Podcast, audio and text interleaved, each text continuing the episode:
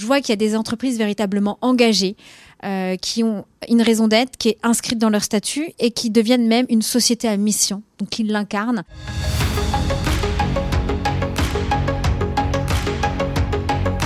Bonjour, très heureux de vous retrouver à l'occasion de ce nouvel épisode du Hubcast by Hub Institute. L'occasion de mettre à l'honneur un acteur, une actrice de l'écosystème Sustainable. Un rendez-vous qui prend le temps de la réflexion, de la prospective, pour donner à voir plus loin. Et aussi donner la parole à de véritables solution makers, impact makers, qui nous montrent et nous démontrent ce qu'ils font déjà au service d'une société plus durable. Cyrielle Ariel, bonjour. Bonjour Kylian, bonjour à toutes et tous. Nous sommes ravis euh, de t'accueillir à l'occasion de cet épisode du Hubcast by Hub Institute. Tu es journaliste d'impact engagé sur les questions environnementales et sociales. Alors cela fait six ans que tu portes un engagement sans faille dans l'économie sociale et solidaire. Mais c'est encore toi qui en parle le mieux. Alors je te propose euh, voilà, de te présenter, de nous parler un peu de ton parcours qui, nous, qui t'a amené à être engagé ce, sur, ce journalisme engagé sur voilà, ces, ces, valeurs sociales et environnementales. Et je crois que ça remonte il y a aussi six ans où déjà tu étais engagé dans une association. Raconte-nous. J'ai tout quitté, effectivement. J'avais 26 ans, j'étais journaliste dans le groupe Canal, dans une émission animalière, et euh, tout est parti d'une frustration, c'est-à-dire que c'était pas moi qui faisais les voyages euh, de l'émission, etc. Et je me suis dit, je sais bien parler des animaux, mais en fait, j'ai envie d'explorer autre chose. Donc, c'est d'ailleurs en quittant cette émission que j'ai arrêté de les manger. c'est là où j'ai commencé déjà à switcher mon, mon, régime alimentaire, et je me suis tout de suite euh, plongée, enfin, je suis partie en quête de sens, euh, je suis partie au, chômage, et c'est là que j'ai exploré euh, qui j'étais vraiment. Et c'est en m'écoutant, euh, en regardant mon environnement, ce qui me titillait, ce qui me bouleversait. Et j'ai trouvé en fait euh, le, le, enfin, le, le virage. Et c'était une chanson. Cette chanson, c'était une, une, chanson euh, humanitaire, humaniste, euh, qui a été écrite en 87, ce qui est sorti dans l'album Bad de Michael Jackson, année de ma naissance, qui s'appelle Man in the Mirror. Si tu veux changer le monde, commence par changer la personne dans le miroir. Et ça a été un déclic pour moi. Je me suis dit, c'est bien beau de regarder des clips, Cyrielle, c'est bien beau de les regarder en boucle, de pleurer. Ça fait 26 ans que tu pleures parce que tu as toujours les, images de ces enfants en Éthiopie qui souffrent de malnutrition ou alors de ces images de guerre, etc., de pauvreté, de, déforestation, d'animaux qui meurent, etc., en face de toi, en regardant des documentaires ou les clips de Michael Jackson dans tous ces clips engagés. Je me suis dit, et toi, qu'est-ce que tu fais? Donc je me suis regardée dans le miroir. Cette fois-ci, j'ai arrêté de danser à la Beyoncé. Je me suis dit, bah en fait, tu vas bouger. T'as ta carte de presse, t'es libre comme euh, t'es, t'es libre comme comme, comme like a free bird. Et j'ai décidé de me dire bah ok, je vais créer un projet. Mmh. Et j'espère que ce projet aura de l'impact. Et j'ai j'ai voulu passer du clip à la réalité. Je te la fais courte. J'ai écrit un projet humanitaire, j'ai trouvé un producteur télé, j'ai trouvé une ONG et je suis arrivée au Bangladesh, dans le camp de réfugiés Rohingya. On en parle beaucoup en ce moment. Ces réfugiés qui sont entre la Birmanie et le Bangladesh, ils sont apatrides, ils n'ont pas de carte d'identité. Les femmes sont violées, les enfants sont jetés dans le feu. Enfin bref, c'est terrible. Ils vivent grâce aux ONG, au, au commissariat des réfugiés, à Action contre la faim. C'était cette ONG qui m'a emmené là-bas sur le terrain. C'était juste misérable. Et cette, euh, ces premiers pas, on va dire, dans l'humanitaire m'ont déjà donné un déclic en disant j'ai envie de servir à quelque chose. En tant que communicante, j'ai envie d'avoir de l'impact. Je sais pas encore trop comment, mais en tout cas, j'ai envie de faire du journalisme de terrain. Et peut-être plus tard, on en verra. Je, je n'ai que 33 ans, mais peut-être que j'aurai un jour ma fondation, je l'espère. Et pour voilà, euh, porter, demander de l'argent à tous les grands dirigeants que je rencontre aujourd'hui pour ensuite avoir de l'impact dans ces pays en voie de développement. Là, on en a vraiment besoin aussi. Euh, et donc, mais ce voyage m'a permis de me déceler une pathologie cardiaque. Je me suis fait opérer du cœur quelques semaines après, donc un énorme bouleversement dans ma vie, forcément. Je me faisais pas opérer d'une cheville, ni d'un poignet. Là, on m'a dit que j'étais née mal formée, que j'avais un problème au cœur et qu'on devait m'opérer dans dix jours. Donc, euh, gros choc psychologique, euh, descente aux enfers totale.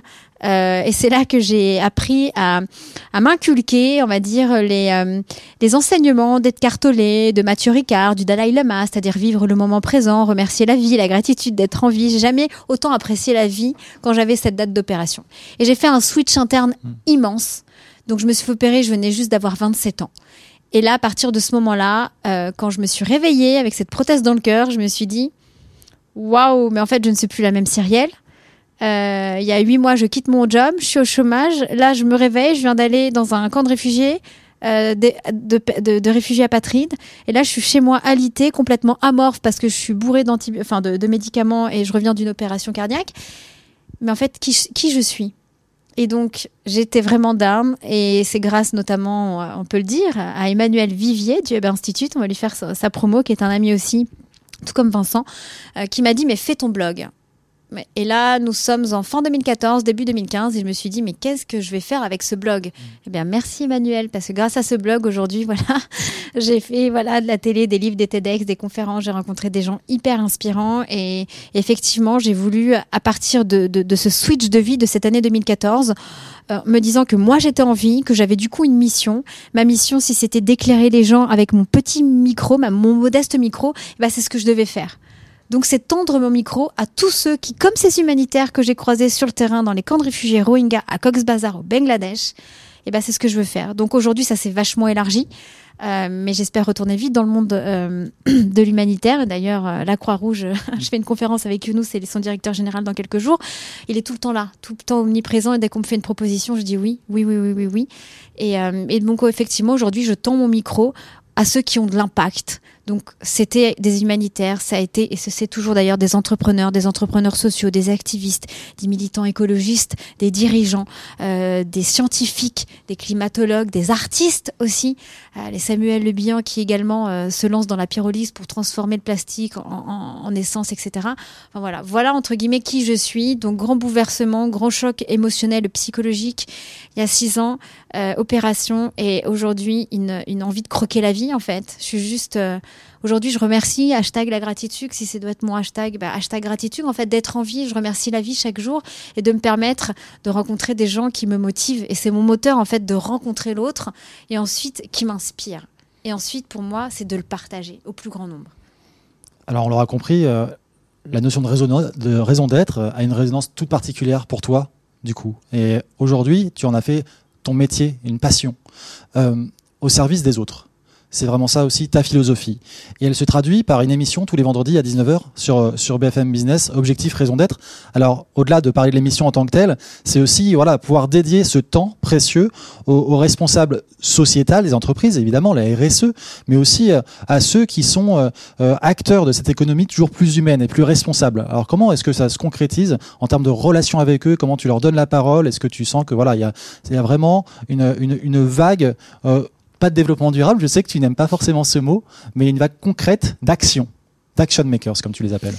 Euh, alors, ce qui est drôle, c'est qu'on va fêter nos un an. Là, exactement, c'est la semaine des un an de mon émission. Donc, merci beaucoup, euh, merci beaucoup, merci beaucoup, surtout à la direction de BFM Business de m'avoir donné cette opportunité après de passer sur Ushuaïa TV, sur Europe 1 et maintenant sur BFM Business où véritablement je m'éclate. Donc vraiment merci parce que effectivement je prends le temps à travers cette émission que j'écris à 100% euh, de donner la parole euh, aux acteurs économiques, à nos acteurs économiques qui font justement l'économie de demain en France, mais aussi à l'international, parce que je rencontre également des entreprises qui sont souvent déployées à l'international. Et quand ces, ces, ces, dirigeants, donc ces entreprises, changent une recette ou changent, on va dire, la matière, la fabrication de leurs vêtements, pour qu'elle se soit plus responsable, plus éco-conçue, avec des matières recyclées, avec, je sais pas moi, avec euh, du lait bio, du lait végétal, ou euh, ben, ça a un impact énorme. Donc, mais je vois également qu'il se dessine des fossés entre ces entreprises. Je vois des entreprises qui sont, mais sont à fond dedans, ils sont partis, c'est leur ADN. Et, euh, et quand on leur pose une question, ils savent répondre et ils me font pas des phrases philosophiques. Euh, quand je dis ça, je parle euh, de Brice Rocher. Mmh. Brice Rocher, il parle toujours de son arrière-grand-père, mais il est incarné.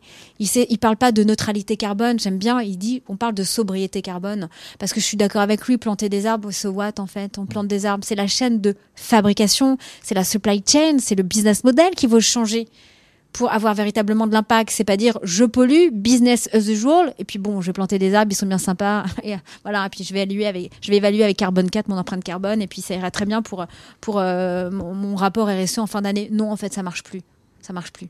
Donc, euh, je vois qu'il y a des entreprises véritablement engagées.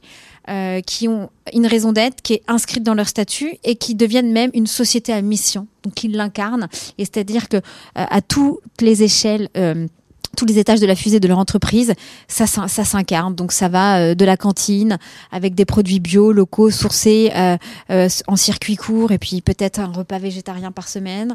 Euh, ça va être euh, euh, voilà des fontaines à eau Castali pour éviter tout, tout le plastique. Ça va être un écart de salaire entre le plus grand et le plus petit qui est diminué, la parité également au COMEX avec l'index égalité hommes et femmes respectés. Ça va être tout ça et puis je vois des acteurs, je vais pas les mentionner parce que c'est pas le but et ils ont fait le jeu d'être ils- ils- voilà, ils sont venus sur mon plateau et je les en remercie.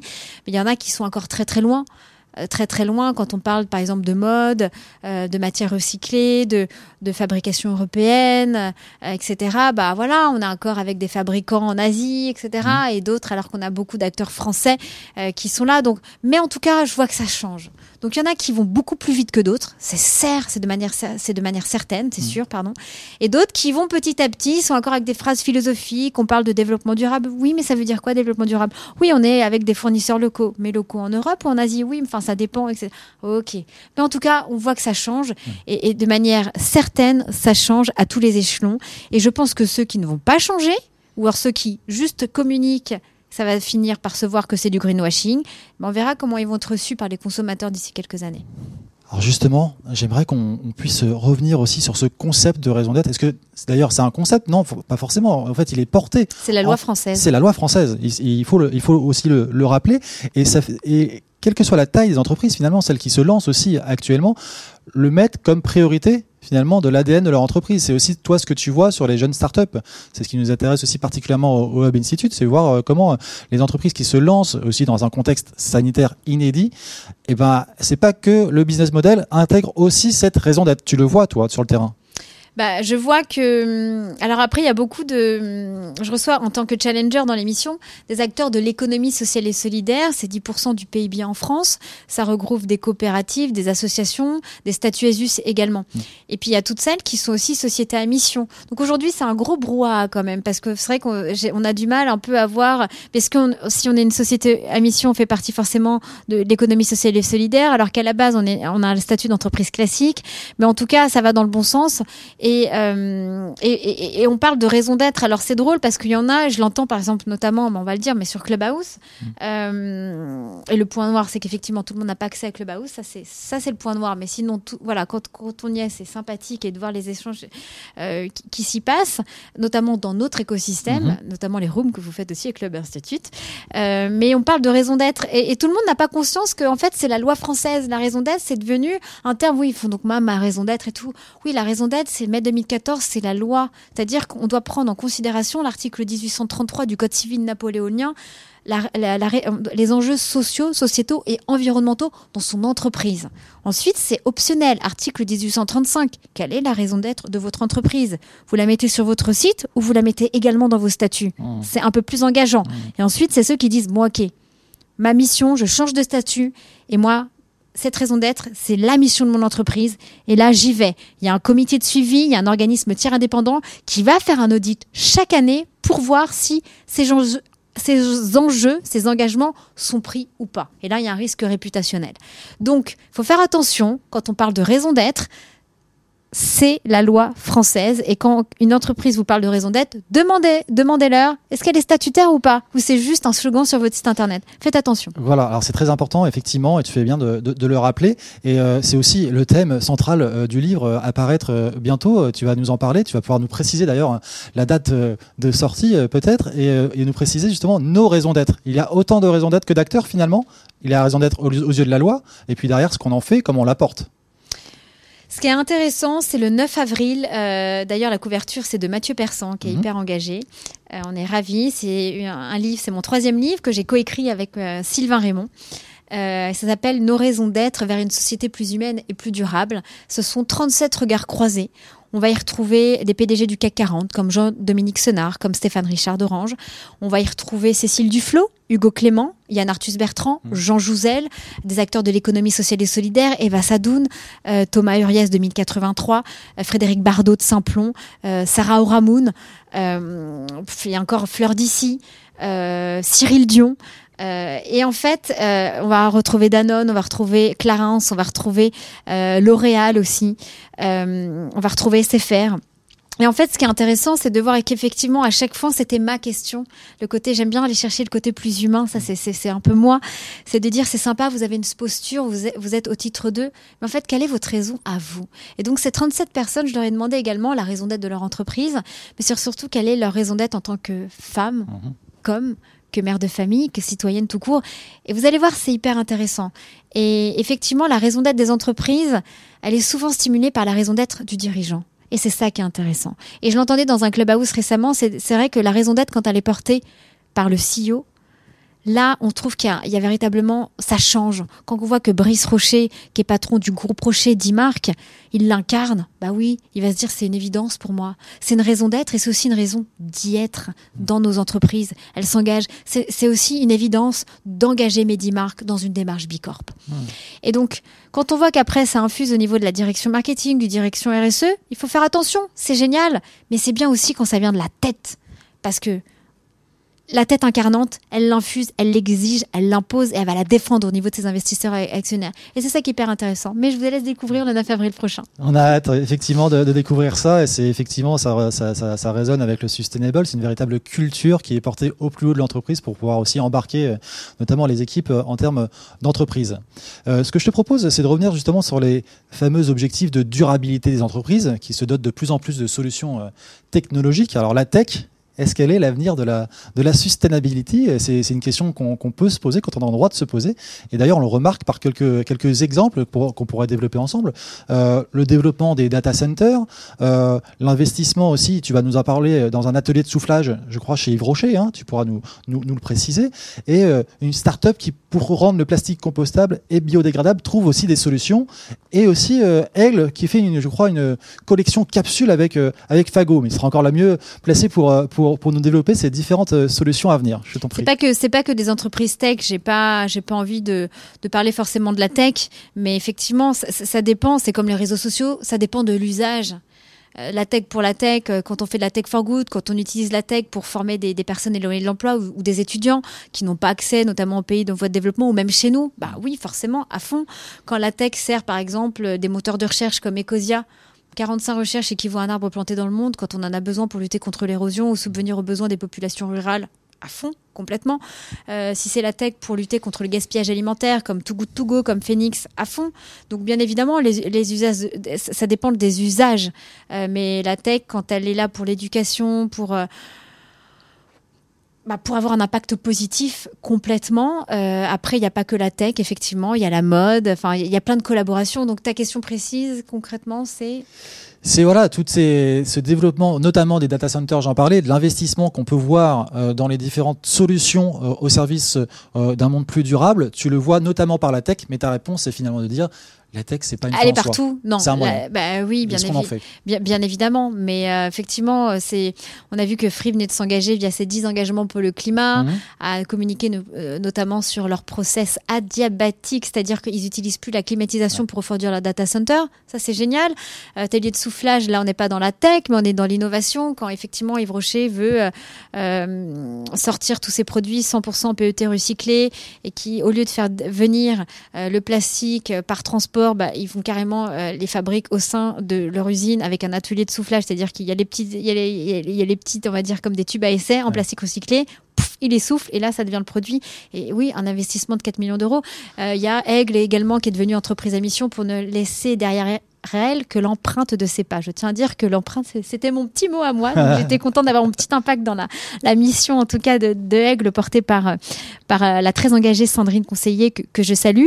Euh, bah oui, effectivement, quand il faut une collection capsule avec Fago, Fago, euh, connu pour ses engagements avec ses, ses produits entièrement issus de matières recyclées, ça c'est top. Après, on peut les pointer du doigt en disant oui, ils font fabriquer à l'étranger. Bon, il y a encore un débat, etc., avec tous ces acteurs, mais on va pas revenir. L'important, c'est ils, ils plantent des forêts aussi. En plus plus de ça, ils font de la seconde main. Donc, bref, il y a plein d'acteurs. Et quand je vois des grandes marques comme ça qui sont très anciennes, comme, comme Egg, qui font des collections capsules avec des, acteurs innovants sur le marché, bah oui, ça va dans le bon sens. On le voit très clairement, et tu as bien fait de préciser, effectivement, c'est la tech au sens aussi de l'innovation et de, comment c'est perçu aussi dans l'expérience client et les attentes nouvelles des consommateurs d'aujourd'hui. Donc c'est très important. Clear Fashion, l'application Clear Fashion indépendante, j'en parle beaucoup dans mon émission, elle est là pour dire, bah voilà, très bien, euh, quelle marque a donné euh, des informations sur l'environnement, le bien-être animal, le bien-être des salariés, etc. Bah voilà, on se sert d'applications indépendantes, tout comme Yuka, Yuka sur l'hygiène de, nos produits d'hygiène, de nos produits cosmétiques, euh, Clean Beauty aussi, ou encore sur nos aliments. Donc mmh. oui à fond. Je te propose de parler maintenant Next Economy. Alors, disons-le autrement, le monde de demain. Hein. Euh, voilà, on est dans un contexte inédit. Euh, qui ne le sait pas Dans un premier temps, du coup, ça a poussé les entreprises à, s'adapter, euh, voilà, et à se concentrer sur la continuité d'activité finalement. Et, à mesure que le temps passe, elles sont de plus en plus nombreuses à se préparer au passage à cette Next Economy, à ce monde de demain.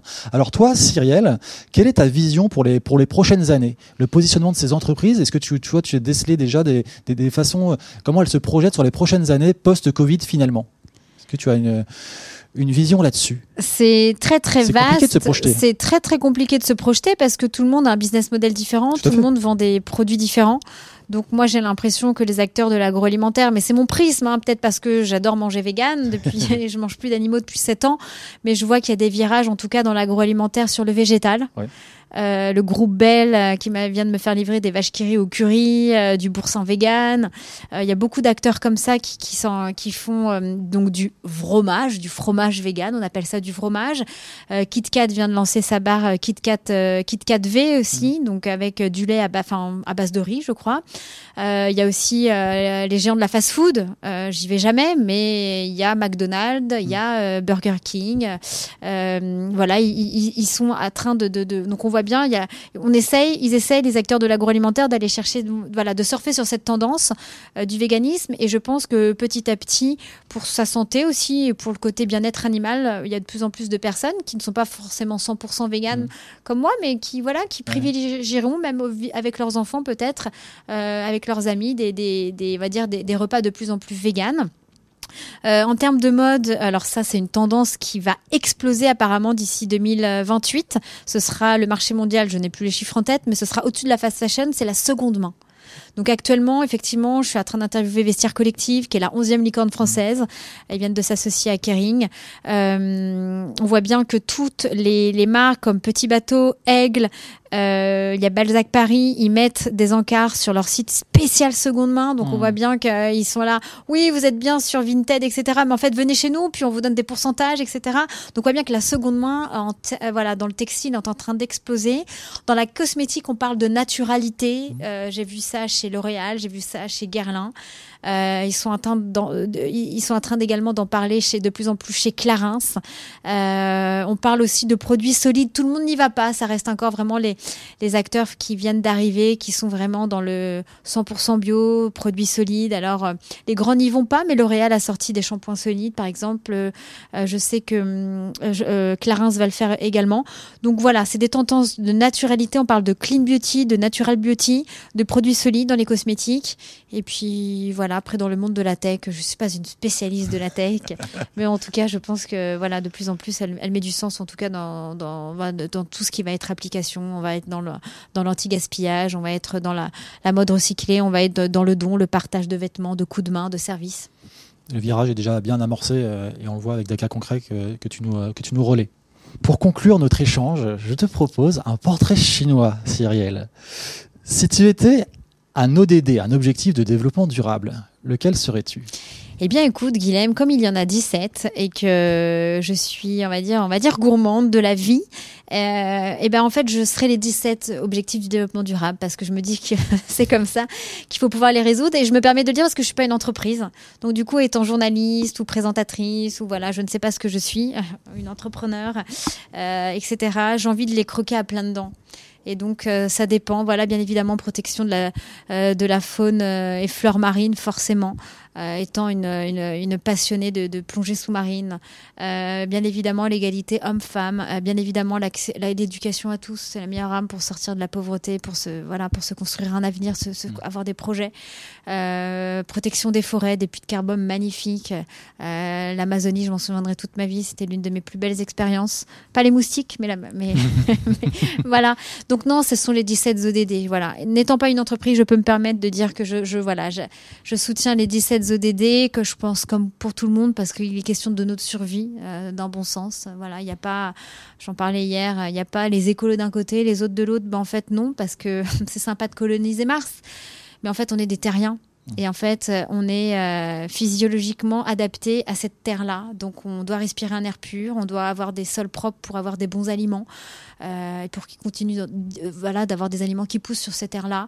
nos nappes phréatiques, l'eau, on boit la même eau, respire la même air.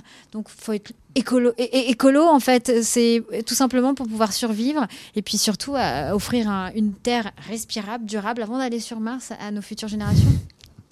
Si tu étais un hashtag Be positive. Si tu étais une œuvre d'art je serais, je serais en toute modestie, euh, je serais Man in the Mirror de Michael Jackson. Dès que je l'écoute, j'ai le cœur qui vibre, j'ai une larme aux yeux et, et j'ai un sourire, un sourire automatique. J'ai je dire, j'ai euh, une, une, énergie positive quand on entend les premières notes. Hmm. Bon, je sais pas chanter. J'ai pas ce don-là, Michael. Désolé, mais cette vibration, elle me fait du bien, elle m'apaise, et c'est comme si elle me remettait les pieds sur terre. Et là, j'ai les images moi-même que j'ai pu croiser dans les bidonvilles de euh, de, de, Kibera hmm. euh, aux États-Unis. oh là là, je suis fatiguée. Kibera, qui est le plus grand bidonville d'Afrique hmm. au Kenya. ça me rappelle les camps de réfugiés euh, au Bangladesh. Euh, ça me rappelle également les orphelinats, les, les, enfants que j'ai croisés au Kenya. Enfin, ça me rappelle beaucoup de choses et ça me rappelle ce que, dit les, ce que dit les paroles, ce que disent les paroles.